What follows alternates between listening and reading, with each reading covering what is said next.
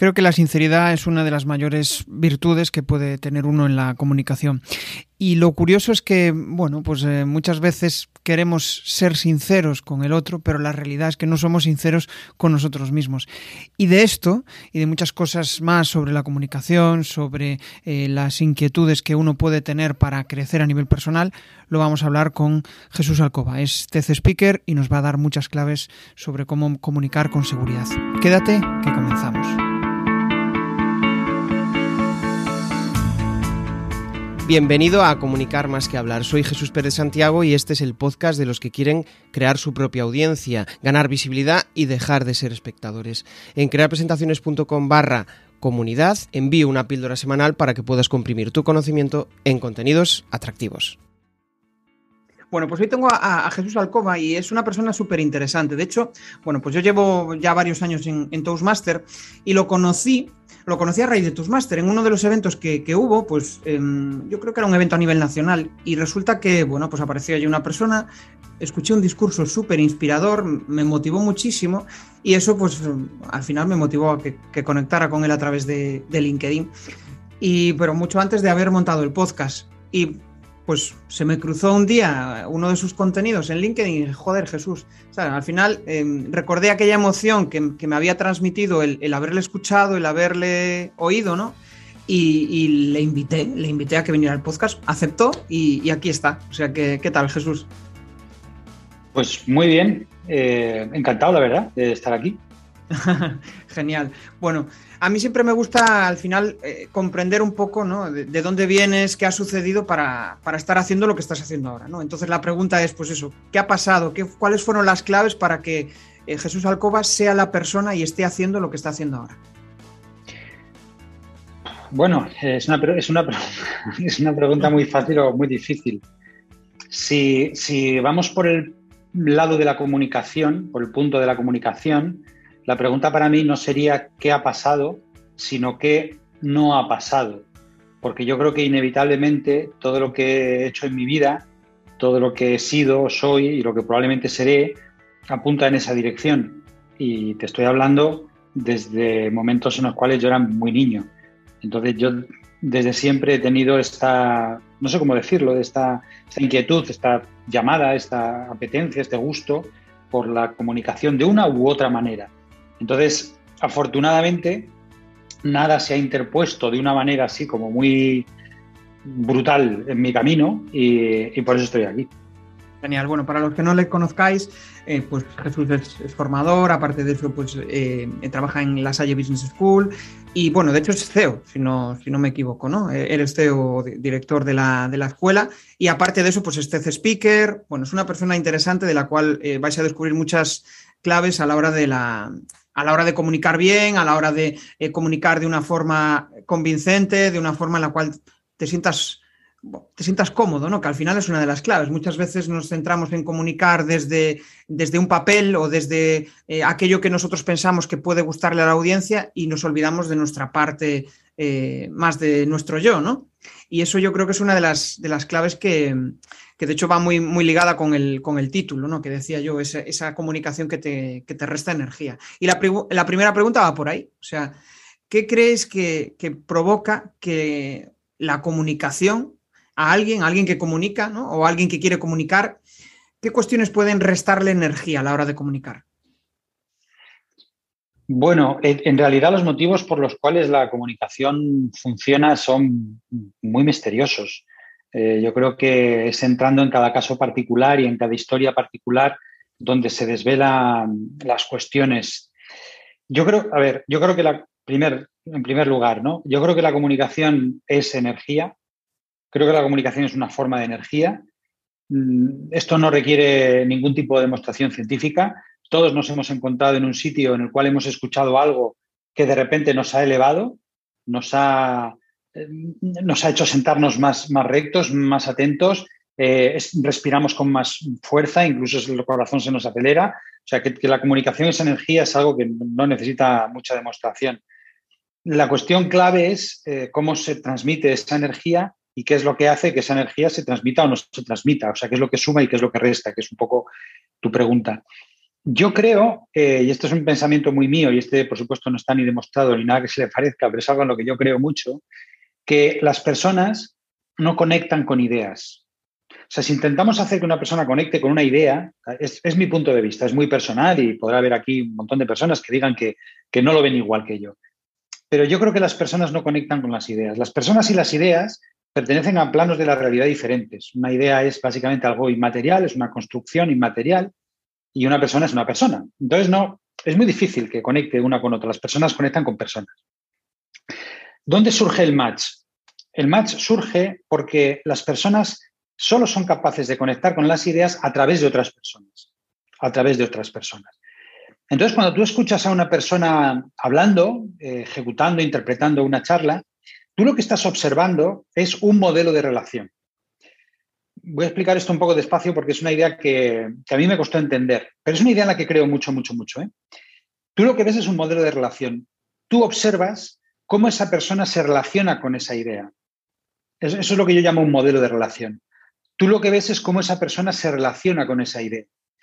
En la medida en que ese modelo a ti te resulta válido, tú decides adoptar esa idea como propia. Y aquí el tema de la adopción es un tema interesante porque es literalmente lo que ocurre entre los, hijos, digamos, naturales y los hijos adoptivos. Yo no entiendo mucho de este tema, pero lo que podría ser esto, es decir, la persona a la que tú estás escuchando es el padre real de esa idea. Y, esa persona se relaciona con esa idea de una manera muy emocionante, eh, de, una manera mm, eh, poniéndole al tema mucha energía y, esa persona está como muy motivada porque esa persona ama esa idea. Y, ahí tienes el modelo de relación. Entonces, si a ti ese modelo te resulta válido, tú vas a empezar a amar esa idea también, también. Y finalmente, claro, tú no eres el padre natural de esa, idea, de esa criatura, pero la vas a decir adoptar como idea propia.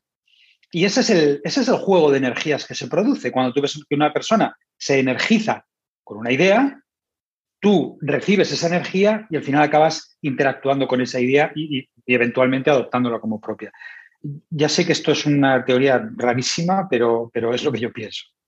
A, ver si he entendido bien lo que has dicho, ¿no? Porque al final me parece, vamos, me parece como racionalizar algo que muchas veces igual lo interpretamos como normal, ¿no? Pero llevarlo a, las palabras, o sea, llevarlo a, una idea concreta, a teorizarlo, ¿no? Y me parece súper interesante. Es como que al final eh, hay, em, para cada gusto, hay una comunicación ideal por decirlo de alguna manera. O sea, como que habrá personas que digan, joder, este tío es un buenísimo comunicador y que otros dirán, es pésimo, o sea, no me gusta nada. Al final va muy relacionado con, la emoción o con la energía que esa persona tenga internamente y, y, que conecte con la energía de la otra persona. ¿Puede ser un poco lo que yo he entendido?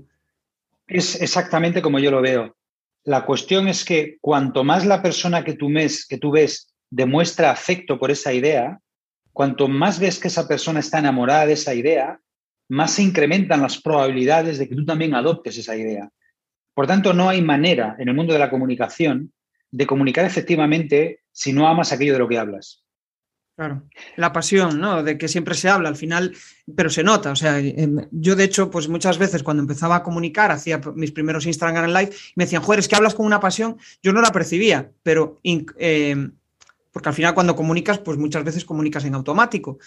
y mm, y es cierto, o sea, se te iluminan los ojos y cuando descubres esa forma de comunicar, o sea, esa, esa pasión que transmites, al final, tengas que dar una charla, te tengas que dar una charla o una formación, si consigues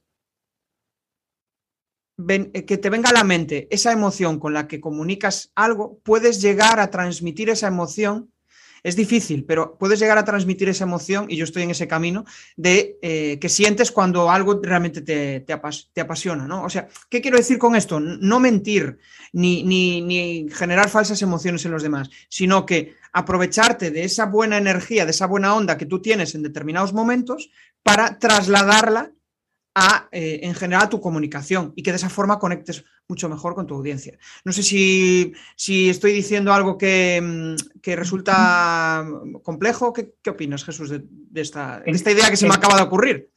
encaja mucho con lo que yo pienso. Y esta es la explicación por la cual muchas veces pedimos a las personas que, por ejemplo, cuando están preparando una charla inspiradora, una charla motivadora, que, cuenten historias y anécdotas personales. La base que está debajo es que las personas conectamos mejor de manera emocional con, con aquello que nos es propio. Si yo cuento una historia de mi infancia, todo en mí, todo en mí va a cambiar. Y eso es lo que la gente percibe. Es más fácil para las personas mostrar emoción hacia aquellas historias o fragmentos de su vida personal que hacia otras cosas. Entonces, ese es, digamos, el nivel, no quiero decirlo así, pero lo voy a decir así, es el nivel más sencillo, según el cual tú puedes mostrar una emoción auténtica y verdadera eh, respecto a una idea. Mm, ese, es, ese, es, el nivel más sencillo porque, eh, porque si tú no eres capaz de mostrar emoción hacia una historia que es propia, o sea, todo lo demás te va a ser muy difícil. Entonces, por eso recurrimos a este tipo de, a este tipo de narrativas. Pero claro, conforme se va subiendo a la escalera y vas yendo hacia ideas más sofisticadas, más complejas, a lo mejor más alejadas de ti, eh, eh, mi recomendación sería, y lo mismo, aquí habría 50.000 personas que dirían que no es así, pero yo pienso esto, ¿cuál es tu ángulo particular y cuál es tu conexión particular con eso que estás diciendo? Porque si tú no encuentras esa conexión, si tú no encuentras ese ángulo, si tú no encuentras esa, esa manera, esa mirada peculiar, esa forma peculiar de mirar, es muy difícil que tú, eh, que tú eh, contagies nada a la audiencia porque vas a salir plano y vas a salir plano porque, porque la gente no ve en ti un modelo de comunicación con una idea. Genial. O sea, voy a intentar em, desenmascarar varias de las desenmascarar no, sino sacar, o sea, desgranar y, simplificar varias de las ideas, porque al final, eh, pues bueno, quiero que la audiencia se entere de lo, de lo, que estás diciendo, porque me parece algo muy importante, ¿no? Y, y sobre todo estás dando muchas ideas aunque aparentemente es solo una idea, em, em, es una idea muy compleja, ¿no? El mero hecho de comunicar de esa forma, o sea, tratar de, y yo creo que esto solo se consigue a través de la, práctica y, del autoconocimiento, o sea, de, conocer cómo es tu forma de comunicar, descubrir cuáles tu, tus fortalezas y en base a eso vas a saber transmitir un mensaje. Por eso muchas veces, pues yo qué sé, cuando alguien te dice, oye, di, esta, te, da un papel y te dice, eh, lee esto. Como no lo adaptes a tu forma de transmitir el mensaje, obviamente eso va a sonar o bien robótico o va a sonar a impostado, no, no vas a sonar tú mismo. ¿no? Entonces, al final, ¿qué, interpreto de tus palabras? Pues que es, clave hacer, por un lado, un trabajo de saber realmente em, y probarte, ¿no? Probar cómo es tu comunicación eh, delante de un público reducido o delante de tus personas habituales y cómo es tu comunicación cuando estás ante un público eh, extenso o ante, eh, pues yo qué sé, un, LinkedIn Live, que muchas veces mucha gente se bloquea a la hora de, hablar a la cámara, ¿no? Muchos de mis clientes, el mero hecho de ver a la cámara es como que, em, pues al no tener el feedback, yo le llamo el síndrome del no feedback, que es que no reciben feedback de otra persona y al final sienten que, bueno, que, están diciendo algo que no importa. Entonces, como para simplificar, ¿no? Al final me quedo con esa idea de que al final, si quieres comunicar y si quieres comunicar y llegar al otro, céntrate en comunicar desde tu esencia. Y esto de comunicar desde tu esencia, al final es desde cuando em, tienes que trabajar a nivel consciente para llegar a determinar cómo te sientes cómodo comunicando. Y cuando te sientes cómodo comunicando, tus ideas empezarán a fluir de una manera más natural. Pero hay práctica, tiene que haber mucha práctica de por medio. Tiene que haber muchísima práctica. Y has dicho algo que me parece muy interesante, que es esto del no feedback. Fíjate, cuando, cuando, a ver, si alguien piensa que una charla de alto impacto se hace sin ensayos, bueno, pues eh, eh, vive una gran mentira, porque, porque no, no, no, no es verdad, ni siquiera los grandes comunicadores. Se, habla a menudo de, gente como Martin Luther King, etcétera, eh, son personas que habían dado cientos de charlas de alto, cientos de charlas de alto impacto, cientos. Entonces, claro, eh, es, a lomos de esa práctica y de ese autodescubrimiento que tú eres capaz de generar grandes mensajes. Pero hay una cuestión muy interesante en lo que has dicho, que es lo del no feedback. Estamos muy acostumbrados a, que, a vernos en los ojos de los demás y a ver si los demás sonríen, si asienten, si ríen, si, si lloran, espero no, en fin, todo ese tipo de cosas. Pero la práctica en solitario, la práctica en solitario es una gran escuela. Es una gran escuela porque como ahí no tienes a nadie que te, te jalee un poco, es decir, que te, te anime, que te, que te aunque sea con su mirada, con su asentimiento, como no lo tienes, lo vas a tener que buscar dentro de ti. Y eso es algo que es, que es, que es duro, que es difícil, evidentemente, pero, pero lo vas a hacer, lo vas a hacer. Y, y, cuando lo haces de esa manera, hacerlo de la otra manera, es muchísimo más sencillo.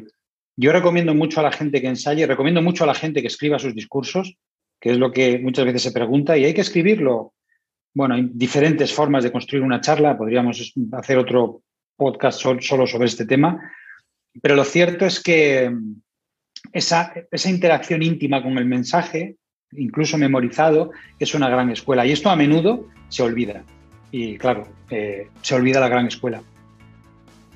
¿Qué tal? ¿Cómo va la charla? Bueno, para aquellos que queréis dejar de ser espectadores, dejar de estar viendo lo que están haciendo los demás y empezar a compartir vuestro conocimiento, todas las semanas en jesusperezsantiago.com barra comunidad tenéis una píldora para ayudaros a convertir vuestro conocimiento en contenidos. Genial. Em, bueno, al final, mm, una de las cosas para, para transmitir emoción, ¿no? Porque muchas veces pensamos, y pensamos que la comunicación muchas veces es eh, orden, hablar desde la razón, ¿no? Y lo digo porque eh, soy una persona bastante reflexiva, ¿no? Y percibo que tú también lo eres. Entonces, Em, la pregunta es, ¿cómo una persona racional, corrígeme si me equivoco, pero yo por, tu forma de darlo, eh, por tu forma de hablar y demás, percibo que eres muy reflexivo y muy racional. ¿Cómo una persona racional consigue transmitir emoción con su mensaje? Bueno, cada uno podría tener su propia definición de lo que es ser una persona racional. Yo, evidentemente, intento ordenar los mensajes que entrego. Pero aquí hay una cuestión que es muy importante y es, y esto yo sé que se quizás se entienda mal desde el primer momento, porque tal y como lo voy a decir va a sonar que estoy intentando decir otra cosa. Pero hay un tema muy importante y es, ¿por qué tú quieres decir lo que quieres decir? O sea, ¿por qué tú quieres entregar ese mensaje? ¿Cuál es el motivo que hay detrás de que tú decidas entregar ese mensaje? no, es que eh, me han obligado en mi empresa, mi jefe me ha dicho que... Bueno, entonces eso probablemente va a tener que llevar algo más de trabajo. Pero fuera de eso, cuando tú creas un mensaje propio o intentas crear un mensaje propio o intentas eh, transformar un encargo en un mensaje propio, la primera pregunta es, ¿por qué quieres hacer eso? ¿Cuál es el motivo que tú tienes para hacer eso? Si no hay motivo, es muy difícil que tú puedas llegar a emocionar. Eso es en primer lugar. Y en segundo lugar, hay un ejercicio que yo recomiendo muchísimo, muchísimo, que es un ejercicio también un poco sofisticado, pero es un ejercicio muy bonito, y es cuando tú te diriges a un público y tienes ese, ese porqué, o tienes esa, esa, palabra que de alguna forma envuelve todo lo que tú, quieres transmitir, o, el mensaje central, o lo que tú quieras, pero la esencia misma de lo que tú estás haciendo, entonces el ejercicio consiste en lo siguiente.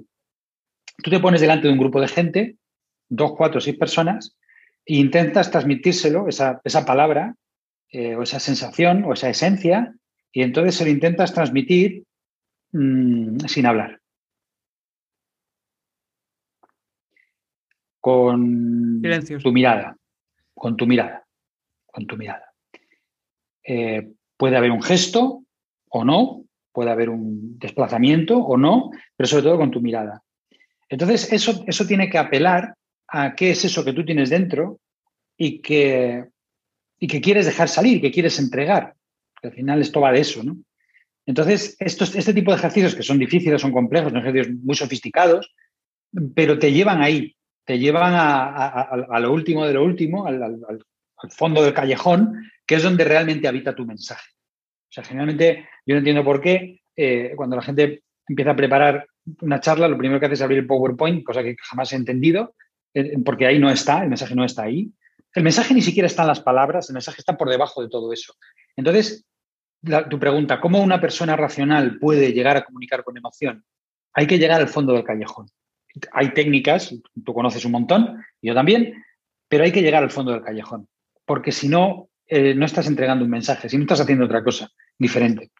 Eso es, lo que pienso. ¿eh? Es, o sea, es brutal eh, lo, que estás comentando, ¿no? Porque al final es como que muchas veces pensamos que, mm, ¿cómo decirlo? Que mm, que lo que estamos transmitiendo desde la razón está transmitiendo emoción. podemos pensarlo, ¿no? En plan, pues yo le digo a mi jefe que sí, sí, no, me tengo que ir porque tal. Y, probablemente eso sea una mentira. Y curiosamente la otra persona percibe que es una mentira. Lo habitual, ¿no? Lo habitual, porque es como que eh, nuestro cerebro, en función de los aprendizajes que ha tenido del pasado, es capaz de analizar tu comunicación. Es curioso como muchas veces eres capaz de interpretar ese tipo de cuestiones, ¿no? Y depende mucho de tus vivencias, de lo que hayas pasado, ¿no? Pero em, inconscientemente nosotros estamos analizando la comunicación del otro. Y como percibamos que haya algo que no nos haya gustado de alguien del pasado y esa persona tenga esa característica, pues obviamente ya le ponemos ese tic, ¿no? O esa, esa X de, no, este tío no es de fiar que a veces puede equivocarse, porque igual es que el tío está nervioso o, bueno, puede, ser muchas cosas, ¿no? Y esto lo quiero ligar al final con, algo que me parece brutal y, que, joder, yo creo que es, eh, si lo descubrimos, es la clave a, través de la cual tenemos que hacer énfasis para comunicar de esa manera, ¿no? Y la clave para mí es, ¿cómo, crees que tu audiencia conecta contigo? Con, con, ti mismo, ¿no? Ahora estábamos hablando a nivel de comunicación en general, pero me gustaría entrar más en el, terreno personal. ¿Por qué crees que la audiencia conecta contigo? Si te lo ha dicho, si, lo han, te lo han llegado a, decir, ¿no? Muchas veces hago esta pregunta y me dicen, pues eso lo tienes que preguntar a la audiencia.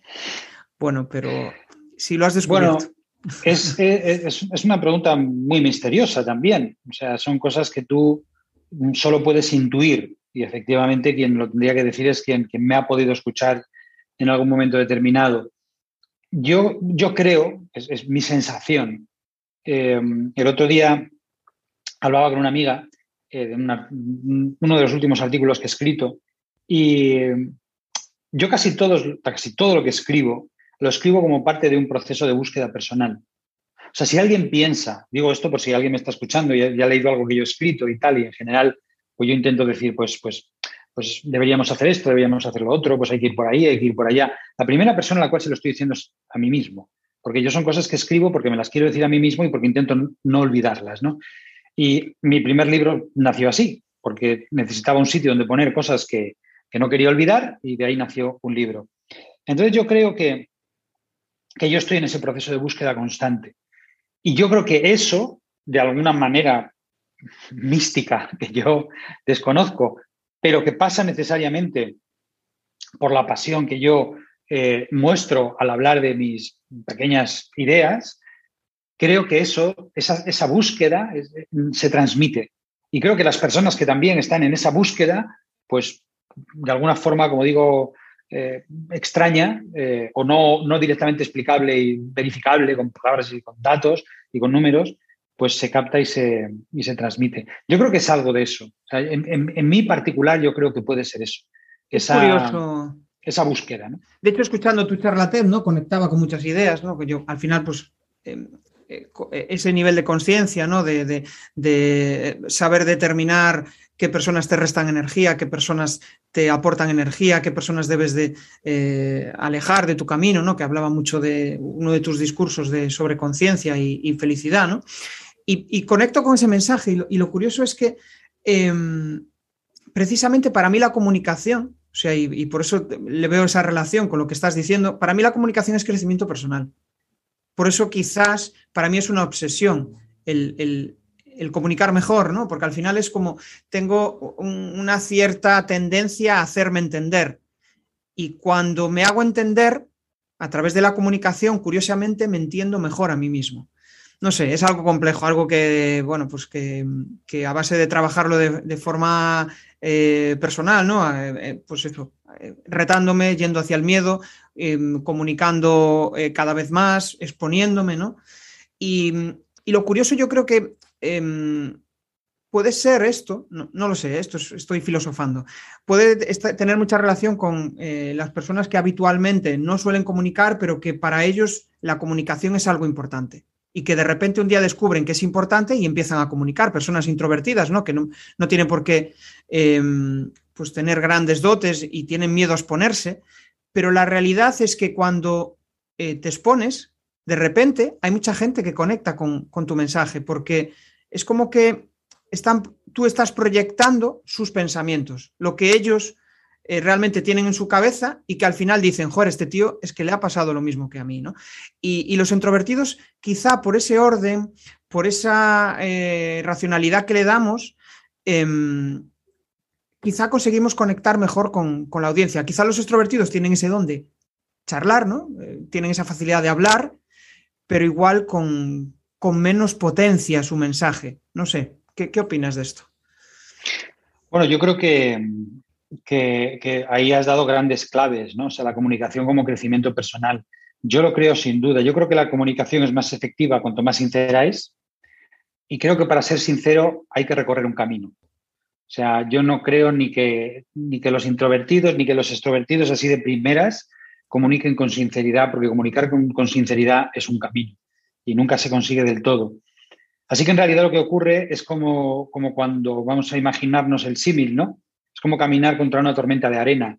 Cuanto tú más avanzas, eh, la arena, lógicamente, va, va, erosionando la ropa y, te vas quedando sin ella. y si sigues avanzando, te vas a ir quedando sin más ropa y tu sombrero va a desaparecer y, tu cazadora va a desaparecer y luego la camisa y, al final te vas a quedar desnudo. Entonces, si tú eres capaz de avanzar lo suficiente en la comunicación, al final lo que va a ocurrir es que te vas a quedar desnudo y lo que te vas a transmitir es a ti. Y ese es el discurso más verdadero, más sincero y más auténtico que existe. Cuando una persona se, se narra, se transmite, se relata a sí misma a través de lo que dice. Y casi todo lo que hemos escuchado de, grandes líderes a los que admiramos y de creadores de grandes empresas y de, líderes sociales o empresariales o incluso políticos, aunque eso ya eh, es más bien una excepción, quiero decir, gente del pasado, lo que realmente escuchamos es a ellos mismos, no, no tanto a su mensaje, sino su manera particular de ver, su manera particular de sentir, su manera particular de vibrar, su manera particular de interpretar la realidad. Esa sinceridad es la que conmueve y esa sinceridad es la que arranca los aplausos. Pero para eso tienes que caminar hacia la tormenta de arena. No, no puedes caminar en la otra dirección y protegerte cada vez más. Pues entonces lo que vas a hacer cada vez más es, un discurso eh, más artificial, más artificioso, más, más lleno de, de trucos técnicas y tal que no te van a funcionar porque estás rodeado de una capa de artificialidad. Caminar hacia la tormenta de arena significa despojarse de todo aquello hasta encontrar eh, lo que eres en realidad. Y, ese camino es un camino de desarrollo personal, como tú bien has dicho. O sea que yo encuentro que es, que es, una, que es, que es, un, que es una descripción soberbia de lo que en realidad es la comunicación, hablando siempre, como estamos hablando, de comunicación de alto impacto, de, de, ese tipo de comunicación que conmueve, que inspira, que motiva, etcétera, ¿no? Que, que no, es, no es formación y no es otras cosas. Estamos hablando de comunicación de alto impacto. Claro, claro, no es una comunicación políticamente correcta, que, al final, pues, eh, pues eh, depende mucho de lo que busques, ¿no? Al final, si buscas un discurso político, pues obviamente vas a encontrar eh, pues ese discurso que al final, pues, bueno, está todo muy bien hilado, está todo perfecto, están diciendo la idea que quieren decir, pero no se salen de ahí. Pero en cambio, cuando percibes naturalidad, honestidad, en, esa comunicación, entonces cambia. Percibo que se nos está quedando una charla muy compleja y quiero empezar a desgranar para la audiencia, ¿no? Porque al final estamos ahí filosofando sobre muchas cosas y sobre todo hablando mucho de nosotros mismos y, me gustaría poder darle claves a la, audiencia, ¿no? Y mm, al final es, eh, desde mi punto de vista, esa, eh, lo que estabas diciendo ahora, ¿no? Que al final esa comunicación consciente, que no es fácil, y cuando hablo de comunicación consciente es cuando hablas desde como le hablarías con, alguien con el cual te sientes cómodo, con un amigo, con eh, llevar, al final es llevar esa comunicación a todos los terrenos. De esta forma, y esto tiene mucha relación con el título, que hablábamos de eh, esa comunicación que te resta energía, que te quita baterías, ¿no? Cuando estás haciendo un papel durante todo el día, ¿no? Eh, ya sea en tu trabajo o ya sea porque, bueno, así, así te lo han educado, así has sido educado, eso, eso es, terrible, o sea, es como, eh, como un desgaste continuo, ¿no? Lo veo en, clientes, ¿no? Que al final pues intentan, eh, ¿cómo, decirlo? Proyectar una imagen ideal de sí mismos, ¿no? ¿Qué, trucos, qué tips darías para salir de ese, de ese atolladero? Bueno, felizmente yo acabo de escribir un libro entero sobre este tema. Eh, sobre el tema de las máscaras y sobre el tema de las identidades y todo esto. Es un tema que tengo, que lo tengo como bastante analizado. ¿no? Voy a contar solo dos ideas que tienen que ver con lo que tú estás contando. La primera es que la identidad no es una y única, la identidad es oscilante. Entonces tú vas oscilando eh, en distintas identidades, ¿no? Como tú muy bien estás diciendo, no eres el mismo en el trabajo, que con tu hija, que con tus amigos, que, con unos amigos y con otros amigos, que, con los amigos de tu mujer. no eres la misma persona exactamente. Hay un baile, hay un juego oscilante de identidades. Pero de todas esas identidades, hay una que es la que eres tú. Y esa, esa curiosamente, es la que rara vez muestras eh, en, toda su extensión. ¿Por qué? Porque en cada sitio al que vas tienes que ocultar una parte de ti cada vez por un motivo diferente y en el trabajo lo habitual es que tengas que ocultarlas todas. Entonces, eso que, eso que está dentro de ti, que es lo que yo en el libro llamo eh, tu héroe interno, y que podríamos llamar de, muchas formas, ahora que se habla tanto de reinvención, porque este libro, que, por cierto se llama AKA, es un libro sobre la reinvención, eso es hacia lo que nos reinventamos. Entonces, cuando tú me dices, ¿cómo podemos hacer para librarnos de ese personaje que tanta energía nos quita? La respuesta es caminando hacia el otro personaje y siendo valientes y sacando a ese personaje a relucir y siendo valientes y no renunciando a ese personaje y siendo valientes y yo tengo un, amigo eh, que siempre me dice esto, dice, lo que quiera que hagas en la vida, hazlo con estilo, que es una cosa que yo eh, rehago y, y lo digo de esta manera, lo que quiera que sea que hagas en la vida, hazlo con tu estilo. Ese tú es el tú que todos los días nos estamos negando. Y lo que yo me pregunto es a qué vida estamos esperando, a qué vida estamos esperando, porque los seres humanos no tienen siete vidas como los gatos, solo tienen una. Entonces la pregunta es, es una pregunta trampa, obviamente, es a qué vida estamos esperando para sacar ese tú, este héroe interno, esa esencia auténtica y, ponerlo a, vivir y a respirar, por fin, por fin. Yo es una de las cosas que más insisto a, los mentorizados. De hecho, eh, bueno, pues a mí fue una de las cosas que más me costó, ¿no? De hecho, cuando empezaba a comunicar, eh, pues aparte de parecer un robot, porque quería comunicar de una forma, eh, de la forma que yo creía que era la mejor, y de repente me escuchaba y decía, pero ¿qué, estoy haciendo? ¿no? Entonces vas probando, vas probando, vas arriesgándote, vas haciendo cosas que dices, ostras, pues hice esto y no pasa nada, no ha pasado nada, o sea, no, no, no me han despedido, no, eh, no he perdido a toda mi audiencia. Incluso a veces hay gente que conecta con, ese mensaje, porque ya eh, ve que ese camino em, pues es, el ideal, pero eh, quizá es el camino más difícil y yo creo que es el camino más arriesgado, el de esa comunicación natural. Yo siempre abogo por esa comunicación natural e imperfecta. Y mucha gente me dice imperfecta, pero ¿por qué? Es que somos imperfectos. O sea, el mero hecho de cometer un error y de pedir disculpas por cometer ese error es de humanos. Entonces, muchas veces es complejo llegar a esto, ¿no? Y al final acabas ocultando. Y yo creo que muchas veces, pues es, esa, sensación de, uy, el qué dirán, ¿no? El qué dirán de mí, qué dirán, se va a caer el mito de. Pero es que al final todo el mundo tiene sus, perdón por la palabra, pero sus mierdas. O sea, tiene sus eh, cosas que le hacen pues sentirse mal, ¿no? Y precisamente aceptarlas, ostras, es un, es un paso. Bueno, me gustaría continuar, que la verdad es que eh, da, para, da para, muchos tips y muchas ideas lo, que estás contando, Jesús. Y eh, para simplificar un poco, ¿no? Que al final pues hemos dado muchas ideas, pero me gustaría saber qué características crees, dos, tres características que debe tener un buen comunicador. Pues yo la primera la tengo muy clara y, es querer. Querer. Querer hacerlo. Querer hacer eso. Eh, amar hacer eso, estar dispuesto a hacer eso, comprometerte con eso. Muchas veces, eh, yo en talleres eh, de comunicación que hago, tú enseguida entiendes cuando una persona sale y no quiere, y coge el micro y no quiere, y, lo está haciendo a contrapelo. Entonces hay que querer, porque si no, las cosas no van a salir, ¿no? Y de cómo quiero si no quiero, pues tú sabrás, porque ya eres una persona adulta, y ya te tienes que saber eh, trabajar tus cosas. ¿no? Y la segunda es, eh, yo creo que los seres humanos, todos los seres humanos, toda la población de la Tierra eh, se mueve por muy pocas claves. Una es el amor, la otra es la belleza y la otra es la verdad, y no hay más. Mi punto. Y no hay ninguna otra para ningún ser humano de la Tierra. Entonces, de estas tres, sin duda, o sea, es la verdad. O sea, transmitir con verdad. Podría decir también transmitir con belleza, que ahí vendría toda la capa técnica, ¿vale? Pero para mí es más importante la otra, que es transmitir con verdad, que es querer hacerlo, amar lo que haces, que es el amor, y, transmitir con verdad. Y si tienes tiempo y ganas y, o es necesario, además, transmitir con belleza, con estética, entonces ya, bueno, ya es, eh, ya, es nivel Rafa. Nivel muy top.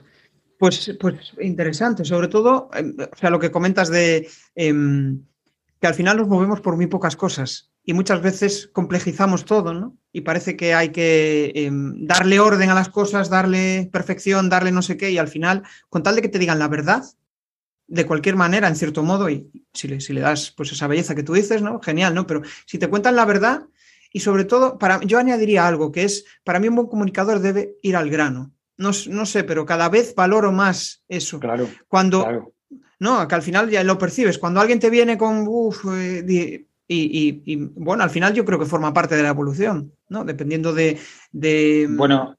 de, lo que te hayas enfrentado en la vida, pues puede ser más directo o menos directo. Dale, Jesús, ¿qué?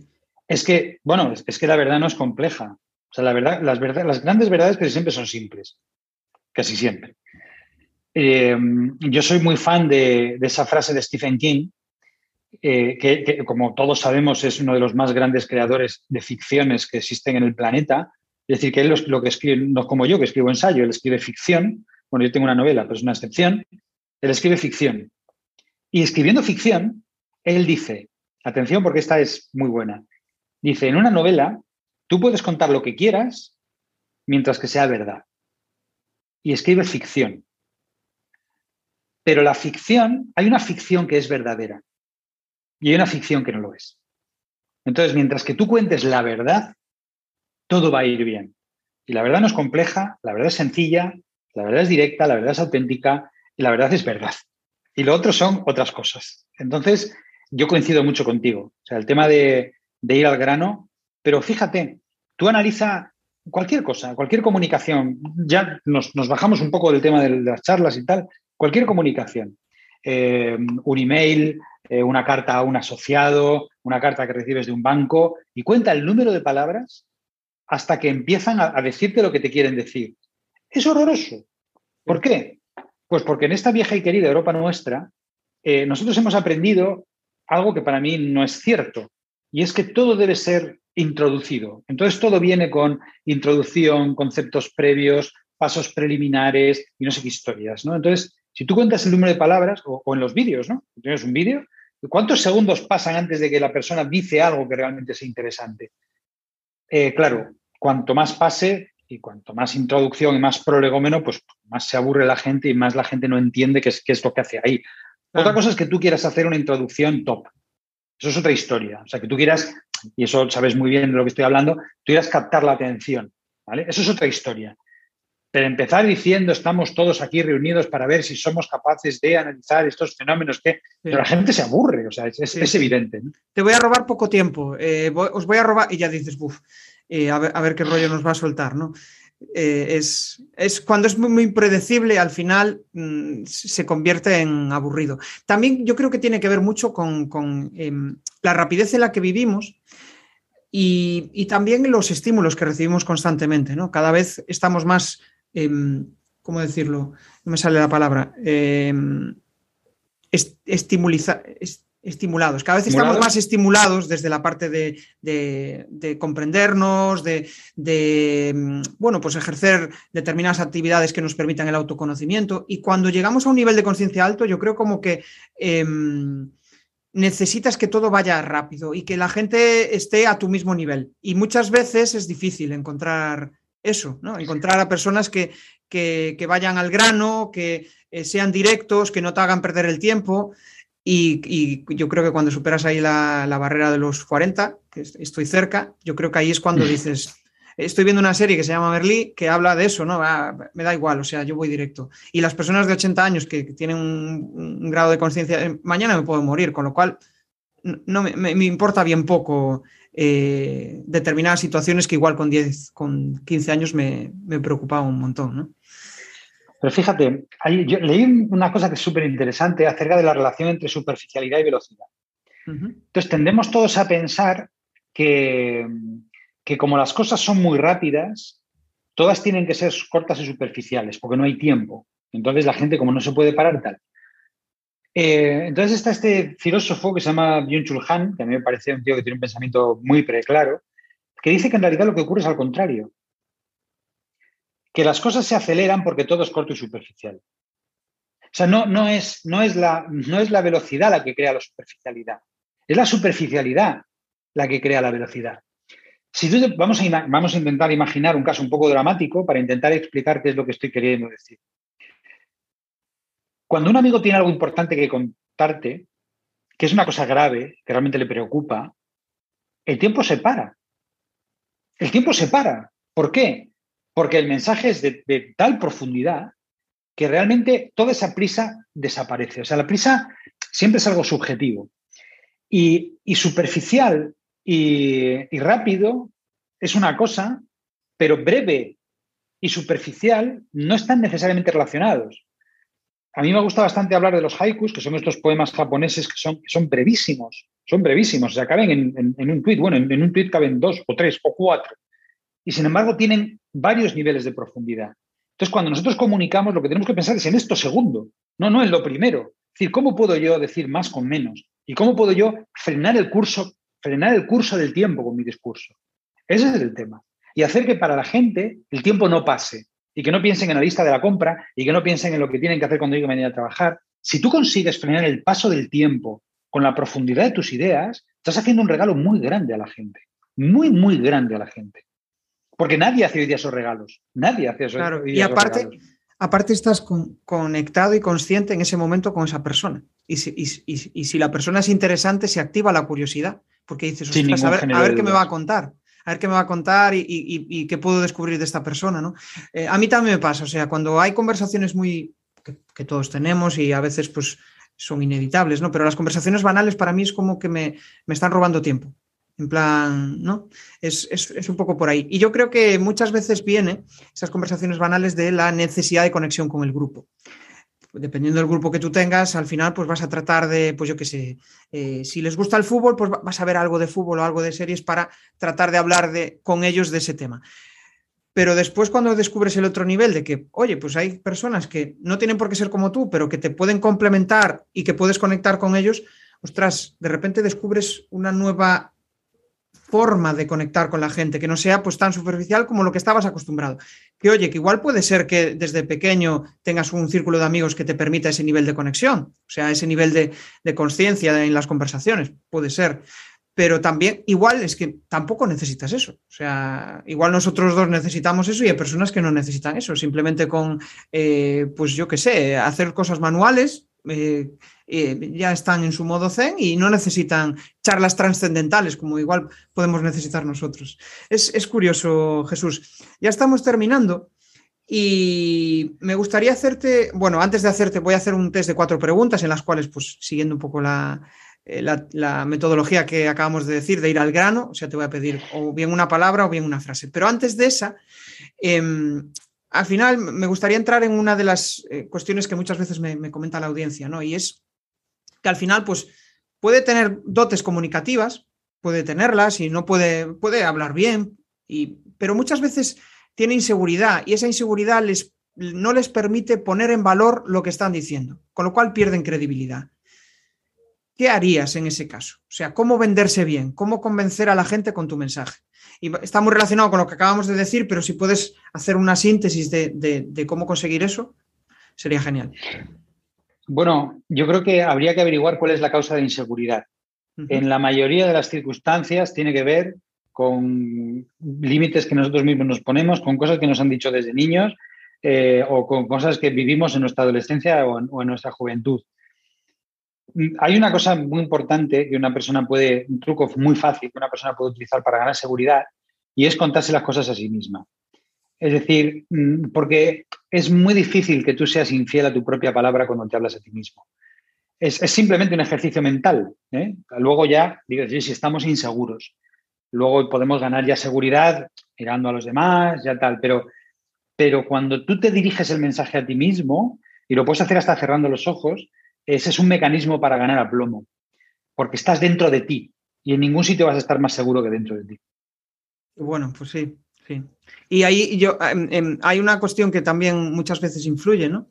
y para añadir un poco a, lo que tú has bien dicho, es como esa sensación de que eh, internamente no estás convencido de ello y al final lo acabas trasladando así, así a los demás. es que si no estamos convencidos ya no es un tema de inseguridad, es un tema de que no, de que no estamos contando la verdad. Es que todo estamos faltando a la verdad, lo que decíamos antes. Bueno, genial. La verdad es que está, está saliendo una conversación súper profunda y voy a entrar ahora en, cuatro preguntas que eh, lo que busco precisamente, pues es eso, la, mm, ¿cómo decirlo? La espontaneidad, ¿no? Y, que nos des algunas claves para ya como, como síntesis a la, charla de, esta tarde. Eh, la primera pregunta, una clave, una sola clave para comunicar de forma natural, o en una palabra o en una frase. Pasión. Genial. Em, ¿Qué consideras que es lo fundamental para conseguir conectar con otra persona? Escuchar a la otra persona. Genial. Esto es un poco trampa. Un tip para no comunicar. Un tip para no comunicar. Eh, no querer. Vale, genial. Y la última, eh, un reto, un reto que tengas para este año. Un reto que tengo para este año es eh,